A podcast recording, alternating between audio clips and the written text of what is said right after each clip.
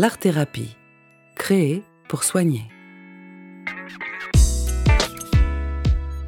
L'art-thérapie est un voyage au cœur de nous-mêmes, à la rencontre de soi, pour transformer son rapport au monde, qu'il soit intérieur ou extérieur.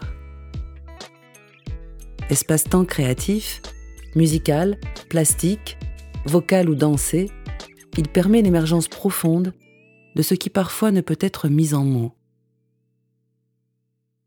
Moyen d'expression et moteur de transformation, il a pour objectif de relier corps, âme et esprit.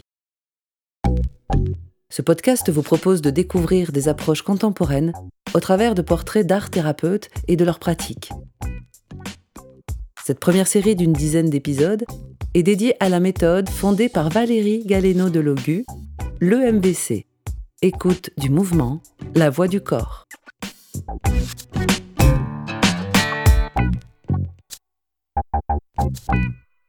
Le fragile permet de trouver la force. L'inconfort permet de trouver le confort.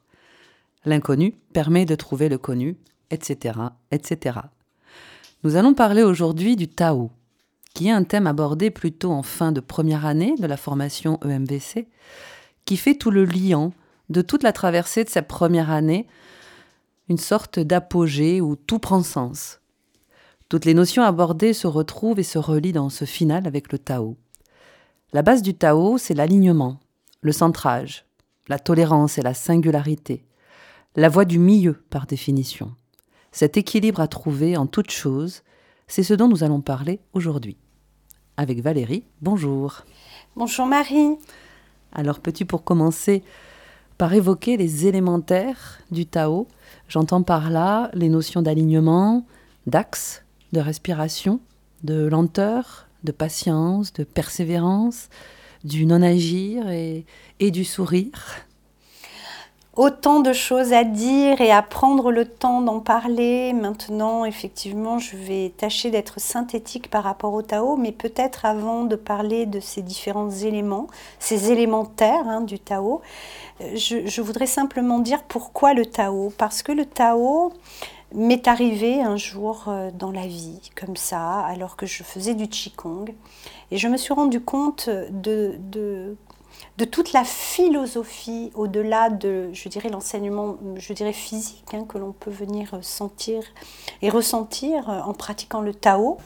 Et donc, euh, en pratiquant le Qigong, je me suis rendu compte, en fait, de l'alliance des différentes parties du corps, de l'union des différentes parties du corps, et surtout de la patience de la pratique, en fait. Et cette patience, elle m'a amené à vivre le Tao dans la lecture du Tao, mais aussi dans son côté très onirique et poétique. Je trouve que le Tao, lorsqu'on le danse, si j'étudie le texte du Tao en prenant juste les textes, je dirais les petits, les, les courts textes du Tao, de par leurs principes, les différents principes, je me rends compte que tout est dit, tout est réuni en fait. Rien n'est divisé, tout est uni, et du coup, il y a cet aspect aussi qui est recherché en art, dans l'art, qui est le côté poétique, qui est le côté onirique aussi de la pratique du Tao, mais qui aussi peut se mettre dans notre vie au quotidien. Et du coup, je me suis rendu compte aussi que le Tao s'inspire en premier lieu de la respiration.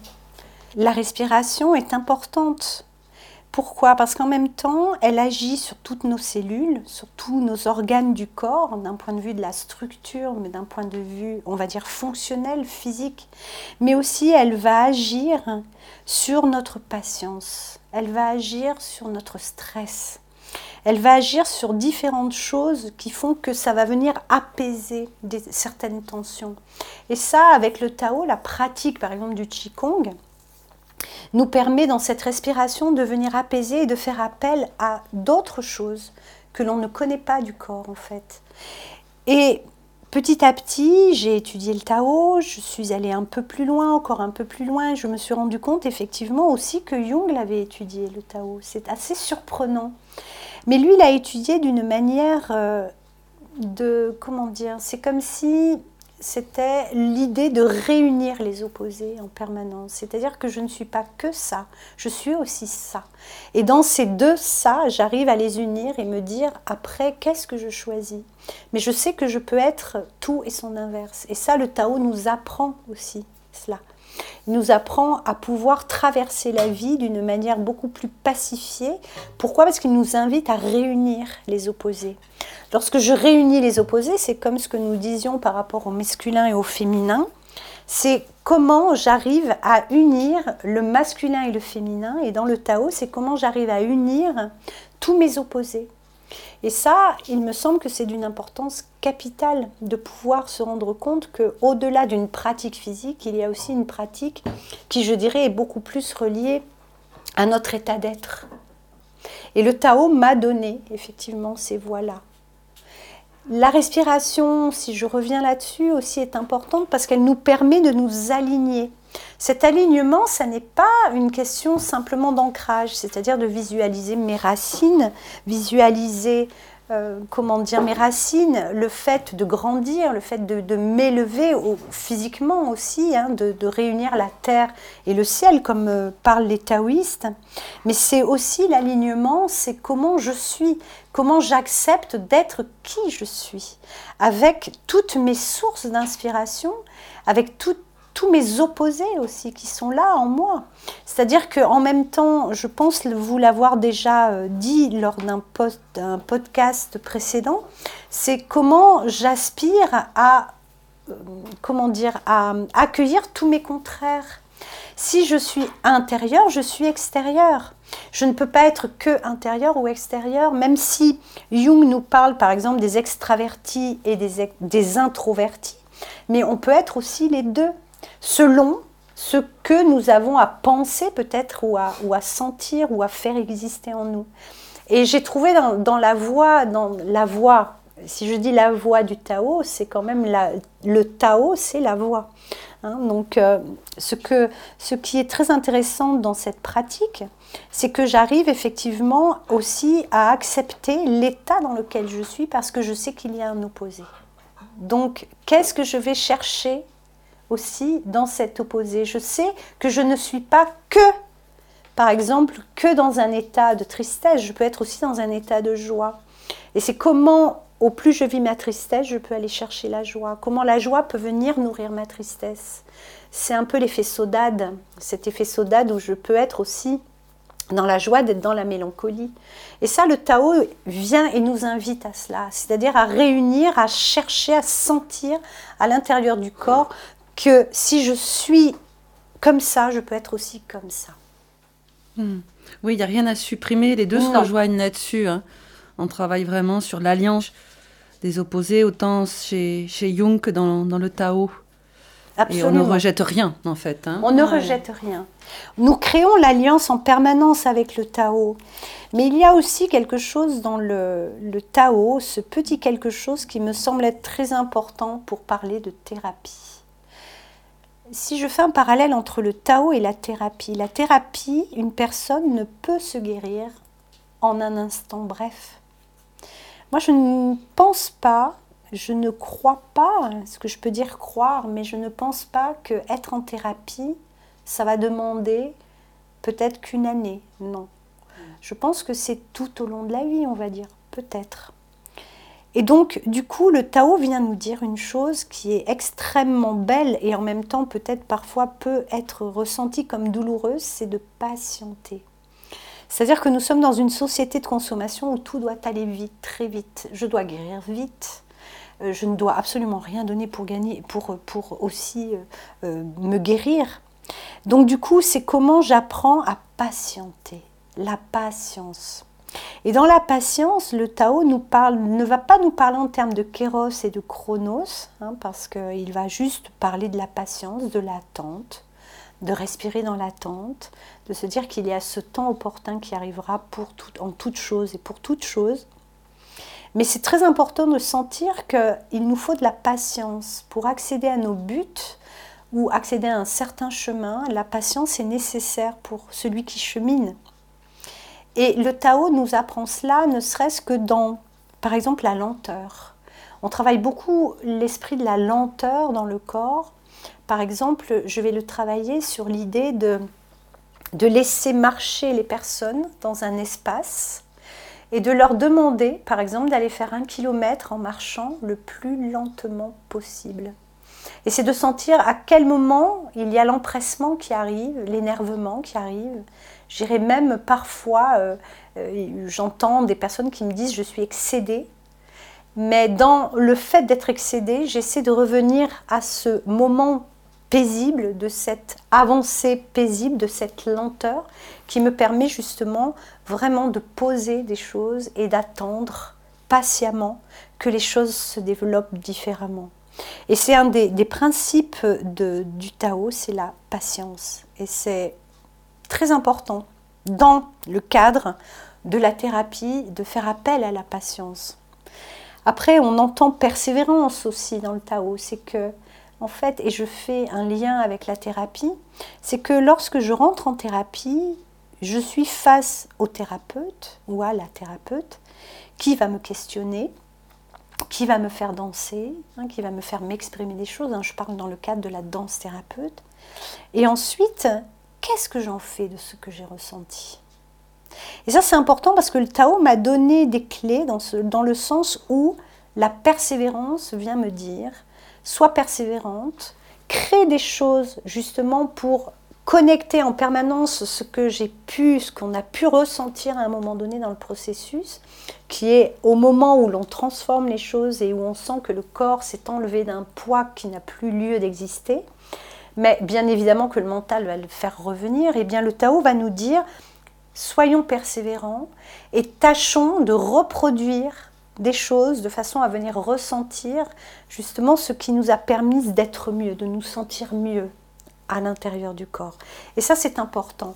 Et ce parallèle avec le Tao, ça paraît, ça assez, assez dingue de mettre le Tao dans une formation en danse-thérapie, alors qu'on va toucher la psychologie, qu'on touche les topiques freudiennes, qu'on va toucher l'individuation de Jung. Mais le Tao, justement, il arrive à la fin de la première année, justement pour venir dire aux stagiaires, regardez, Regardez bien qu'en fait, je veux dire, le Tao, il se découpe comme être en thérapie, avec différents moments de l'existence, différents instants de la vie, et qui nous invite à être effectivement respirant, si je peux m'exprimer ainsi, respirant, persévérant, patient.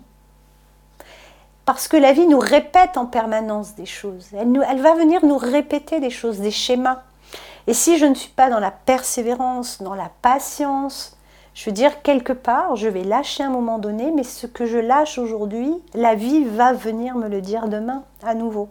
Et ça, c'est le Tao. Et ce parallèle que j'ai pu faire entre le Tao et tout ce que l'on a pu étudier dès la première année, je trouve que c'est vraiment venir dire à la personne, demain tu es thérapeute, il te faut en toi-même déjà sentir ton souffle pour être le plus à l'aise possible dans cette juste distance thérapeutique avec ton client ou ton patient. Et aussi de sentir, toi, qu'est-ce que tu as mis dans cette persévérance et dans cette patience aussi pour pouvoir accompagner l'autre et lui dire, tu sais, aujourd'hui, ou vous savez, selon si vous êtes en situation de groupe ou situation individuelle, le vous ou le tu, eh bien, Qu'est-ce que tu peux faire aujourd'hui dans la patience et dans la persévérance pour pouvoir justement nourrir le nouveau? Et ça, c'est le Tao qui est venu se connecter euh, à, moi-même, hein, dans, je dirais, dans mon évolution personnelle, pour pouvoir trouver justement des champs aussi où euh, je peux aussi m'accompagner, non pas essentiellement de souffrance, même si le Tao le dit, Jung le dit, c'est une vie de tourment qui nous attend peut-être quand on rentre dans le champ thérapeutique. Le Tao va nous dire oui, effectivement, c'est pas évident parce que on n'arrive pas à s'éveiller sans être dans la souffrance. Mais néanmoins, il n'y a pas que cela. Il y a aussi tout le côté aussi à côté que l'on peut trouver dans le Tao aussi. C'est ce rapport à la nature aussi, aux éléments.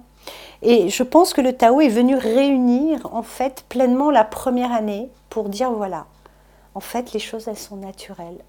Tout est naturel. Et c'est aussi, peut-être pour conclure autour du Tao, c'est venir aussi nous inviter à la simplicité et un retour avec des notions très naturelles, comme on a pu parler un peu du chamanisme aussi lors d'un dernier podcast. Je veux dire, où en fait, on a tout en soi. C'est quelque chose qui est très naturel à l'être humain. Hein, toutes ces notions que l'on a peut-être perdues en chemin, hein, mais on a laissé des petits cailloux, et là, ce besoin de retrouver des valeurs naturelles et simples que nous avons en soi. Hmm. Par rapport à, cette lenteur, à cette marche lente dont, tu as parlé tout à l'heure, euh, tu abordes aussi la danse buto qui est dans cette lenteur et qui, qui, convoque un petit peu les mêmes choses que la marche lente dont tu parlais. Oui, tout à fait. Le buto, j'ai commencé à l'étudier, j'avais 20 ans lorsque c'est arrivé en France. Et c'est une danse qui, au début, m'a effrayée. Je dis ce mot parce que c'est vraiment le, ce mot-là. Pourquoi? Parce que venant d'une technicité classique, euh, avec une forme de performance euh, classique, euh, même contemporaine, en danse contemporaine, entre autres avec Dominique Bagoué, je rencontre le buto qui me demande en fait de tout décomposer et en fait d'aller dans plus de lenteur sans pour autant avoir une technique, on va dire une technique très assise, hein, euh, je veux dire avec des postures assises. Là, je me souviens que l'on me demandait d'aller dans la lenteur, dans une lenteur qui parfois m'excédait, qui parfois mmh. m'énervait. Je me disais, mais à quoi ça sert en fait? Mm. Et j'ai pu me rendre compte au fur et à mesure de, de, de, de l'étude du buto avec différentes personnes parce qu'elles ont toutes une manière de, vivre le buto différemment. Et c'est différent selon les intervenants. Mais la dernière intervenante que j'ai eue, euh, c'était lors du festival de danse d'Avignon il y a deux ans. Non, il y a trois ans il y a trois ans, où elle nous faisait étudier aussi des postures euh, d'animaux, par exemple, ou des postures où elle nous demandait de jouer une personne âgée. Euh, euh, et en fait, tout cela dans quelque chose de très lent et de très vécu de l'intérieur. Et c'est ça qui m'intéresse. C'est que, en fait, je, me suis rendu compte que dans le Tao et dans la danse buto, il y avait ce point commun, commun qui était la lenteur. Et la lenteur nous permet, en fait, d'aller au fond des choses. Et ça, c'est très intéressant parce qu'on n'est plus dans une technique de danse où on doit tenir une arabesque ou quelque chose, de, on va dire, de peut-être relativement beau, hein, ce qu'on appelle la beauté du geste. Mais ça va au-delà. Le buto, la beauté du geste, elle est là. Pourquoi? Parce qu'on nous, invite à garder cette, cette lenteur du mouvement pour déployer le mouvement, mais dans ces, ces plus infime partie et d'aller justement créer de l'amplitude dans la patience aussi. Hein. Et donc c'est comment mon corps peut aller chercher des endroits, même sous tension, et comment je respire dans ces tensions pour pouvoir déployer le corps peut-être différemment que ce que je connais ou que je connaissais jusqu'à présent. Et c'est une danse qui, je trouve, se relie très très bien au Tao parce qu'elle parle de lenteur, elle parle de respiration, hein. comment dans le buto on vous demande d'être à l'horizontale et de vous retrouver à la verticale, je veux dire dans un temps très allongé, et pas forcément avec la musique, mais peut-être juste qu'avec des sons. Hein. c'est l'expérience que j'ai vécue il y a trois ans euh, avec cette intervenante. Et du coup, c'est comment je, je passe de l'horizontale à la verticale en allant chercher en moi entre tension et détention, hein, je peux dire, et en respirant. Donc patience, respiration, alignement. J'y ai trouvé tellement d'ingrédients qui parlaient en même temps du Tao, sans qu'on en parle, que c'est assez passionnant. Donc, euh, et du coup, je mets la danse buto dans ce module de 5 jours de Tao. Euh, qui est un Tao qui est plus relié à l'être thérapeute, hein, à la danse thérapeute, plutôt que de devenir taoïste peut-être, mais en même temps, ce sont tellement des notions universelles je trouve, qui sont extraordinaires, hein, euh, qui sont vraiment, vraiment universels. Je pense que Jung devait le voir très certainement dans, l'inconscient archaïque, très certainement. Et donc, du coup, euh, que cette voie du Tao et ce buto vont de pair ensemble, pleinement ensemble. On n'a pas parlé peut-être de la notion de perte, de l'élan vital, de la pulsion de vie et cette circulation d'énergie aussi qui sont très présentes euh, dans le Tao Peut-être quelques mots sur euh, ces deux thèmes aussi Alors le, thème qui me plaît beaucoup, enfin qui me plaît, qui me touche beaucoup, c'est l'art de la perte. Hmm. Pourquoi? Parce que dans nos sociétés, on n'aime pas perdre, on n'aime pas perdre des choses, on n'aime pas, euh, euh, comment dire, l'art de la perte. Je pourrais éventuellement y mettre un, comment dire, un exemple dessus, mais l'exemple qui pour moi parle le plus, c'est toujours le fait d'avoir raison. Nous voulons avoir raison. Donc nous voulons avoir raison, nous voulons convaincre l'autre en permanence. C'est épuisant à force mm. de souhaiter convaincre quelqu'un.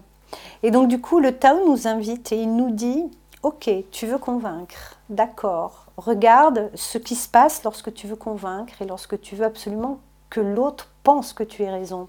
Et donc, si tu laissais aller ça de côté, même si tu te sens dans ta raison, dans ta conviction, pourquoi chercher nécessairement à convaincre l'autre? Ça ne te sert pas à grand-chose. À partir du moment où toi, tu es convaincu, pourquoi penses-tu que l'autre doit être convaincu de la même manière que tu l'es toi-même. Et là, l'art de la perte est intéressant. Parce que on se dit, oui, effectivement, je veux absolument que l'autre pense la même chose que moi, mais pourquoi? Parce que j'ai un tel besoin de reconnaissance que le Tao vient nous dire, mais pourquoi as-tu ce besoin-là? Vous voyez, donc euh, il y a quelque chose dans le Tao qui me semble être totalement parallèle et même en alliance dans ce mariage avec la thérapie, puisque finalement on se dit mais pourquoi effectivement je, souhaite absolument que l'autre entende ce que je dis. Alors oui, on a besoin hein, de se sentir quand même quelque part entendu, je dirais vu, mais de là à stresser ou se sentir euh, très mal à l'aise ou se sentir euh, abattu ou voire en colère parce que l'autre n'entend pas ou n'écoute pas ou n'a simplement pas envie de rentrer dans ce que je pense, ça sert à quoi de s'énerver? Et donc du coup, le Tao nous dit, ok, il n'y a pas de souci, tu peux continuer à être comme ça, mais regarde ce que cela va enclencher dans ta vie tu vas te sentir malheureux, tu vas te sentir mal aimé, donc ça va venir à nouveau parler de certaines choses qui n'ont pas été résolues. Et donc du coup, il nous invite à nous dire, à nous poser comme question, et si tu perdais, ça te fait quoi? Et donc de là, il y a fait effectivement ce principe de l'art de la perte qui est passionnant à travailler, qui est extrêmement euh, vivant, vibrant. Parce que dès lors que l'on apprend à perdre, on ne perd rien, on gagne tout. Et surtout, on va gagner notre calme et notre quiétude intérieure. Pour autant, on garde raison, c'est-à-dire qu'on continue sur notre voie, tout simplement. Mais sans vouloir forcément convaincre l'autre. Parce que si je cherche à convaincre quelqu'un, ça veut dire que je n'ai pas fondamentalement peut-être raison. Et qu'il me manque certainement des choses. Ça, c'est important. Après, quand tu as l'élan de vie, je dirais le chi, comme il l'appelle, alors il y en a qui disent le ki, le chi, le chi, hein, c'est vraiment l'élan vital. Euh, et là, ça rejoint tant Freud que Jung quand on parle de l'éros et du thanatos. C'est la pulsion de vie, la pulsion de mort. Et chez les taoïstes, ce qui est passionnant, c'est qu'est-ce que vient nous dire cette pulsion de vie? Cette pulsion de vie qui nous anime à l'intérieur, ce souffle de vie qui nous inspire à l'intérieur. Et lorsqu'on étudie le Tao, on voit que le souffle de vie, il est relié à tout ce qui nous entoure, en fait. Tout est nourriture, mais nous aussi. C'est comment je vais chercher justement cet alignement, cet ancrage aussi dans cette terre qui a besoin de nous, hein, et plus que jamais.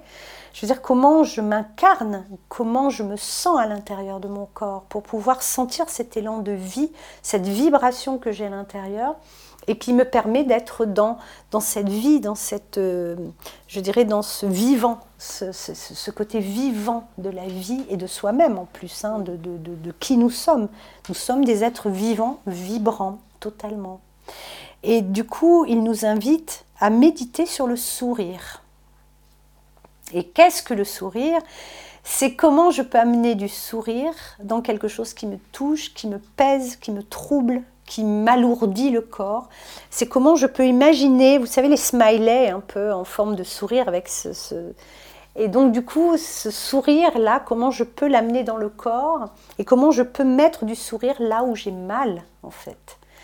Et cet ensemble de principes du Tao, c'est passionnant. Passionnant tant pour soi, Hein, en tant qu'individu, euh, avec, euh, je dirais, des rituels réguliers, euh, quotidiens même. Hein, une balade, par exemple, c'est un rituel, je dirais, où on apprend la lenteur, où on observe la nature, où on prend le soleil, on sent notre, nos pieds sur cette terre, on peut toucher l'herbe, on peut, enfin, vous voyez, il y a plein de choses possibles. Et c'est ce qui est étonnant, c'est que c'est tout de même une philosophie qui date de fort, fort, fort longtemps avant nous. c'est quand même mm. incroyable. Et c'est de sentir comment j'existe relié au tout. Merci beaucoup Valérie pour cette participation à tous ces épisodes, puisqu'on arrive au bout de cette série sur, sur le MVC. Donc merci de nous avoir accueillis. Ben, merci Marie, à vous et d'avoir partagé tout ça. Profondément, merci. merci, à bientôt. À bientôt. Et pour boucler cet épisode ainsi que cette série, je citerai l'extrait d'un livre de François Chang, La vraie gloire ici, paru aux éditions Gallimard. La soif comme la faim, les rires comme les pleurs, la douceur, les blessures, la furie, les regrets. Nous n'en jetterons rien nous les emporterons tous, indégradables viatiques, pour un très long voyage.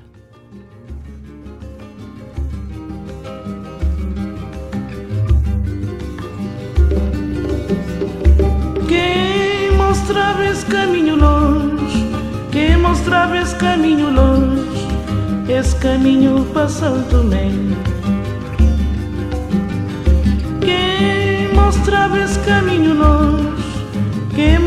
esse caminho longe, esse caminho para Santo Tomé.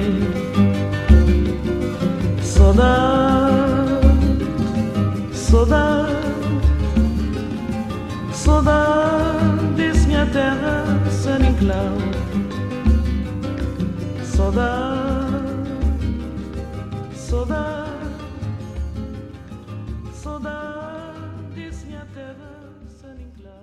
À bientôt pour un prochain épisode et au plaisir des rencontres animées et mouvementées.